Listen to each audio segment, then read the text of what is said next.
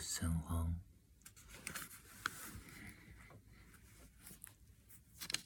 睡前故事，说话练习。这里是一个向世界边境的地方。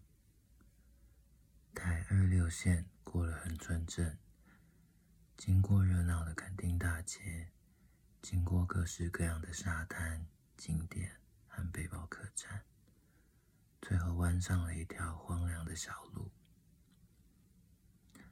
正想着自己是不是开错路了，才发现自己还在台二六上。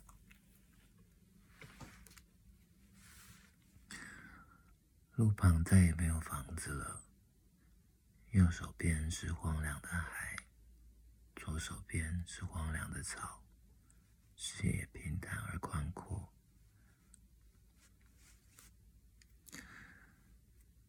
渐渐变成深蓝色。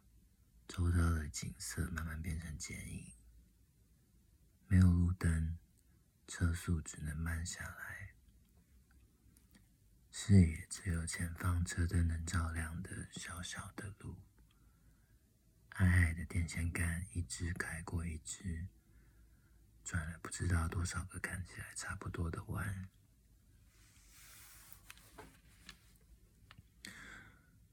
直到这荒凉持续着，让人开始觉得有些不安。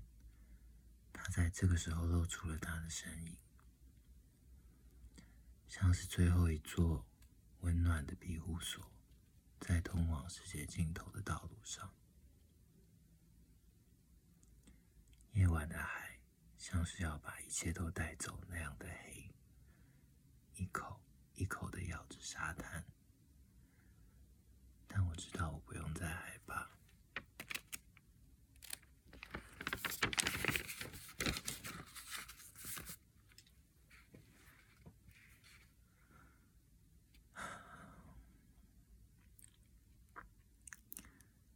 停好车，背上行李，走进那有些颤抖、黄光照亮的室内，很温暖。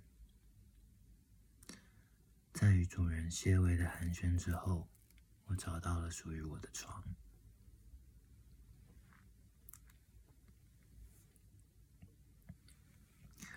房间里的窗像画，这里没有多余的物件和颜色，没有看不懂设计，没有不需要的装饰。这世界难得这么清爽。洗完澡后，觉得自己好像成为了这美丽风景里的一部分，而觉得开心。很干净，耳边只有平静的海浪声，一波带着一波，轻轻的摇晃着，摇晃着。